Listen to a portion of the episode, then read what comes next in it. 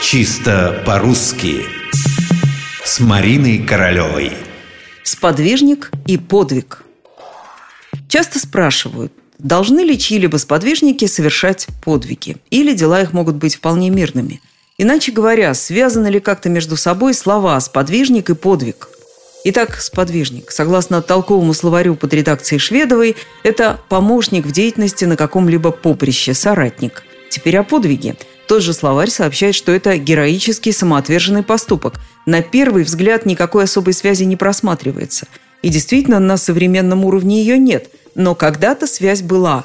И самая прямая – для того, чтобы это доказать, нам достаточно поинтересоваться историей слова «подвиг». И мы сделаем это с помощью книги академика Виноградова «История слов».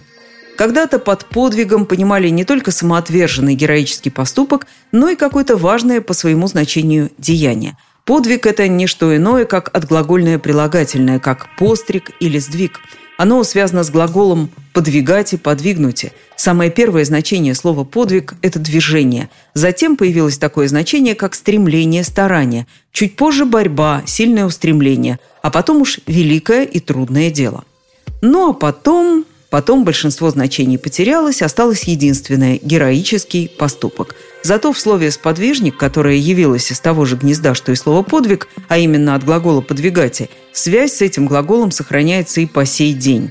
Сподвижник – это, как мы уже выяснили, соратник, помощник в деятельности, тот, кто подвязается на том же поприще, что и человек, с подвижником которого он считается. Так что эти слова изначально были прямыми родственниками. Столетия эту связь, конечно, размыли, но окончательно не уничтожили.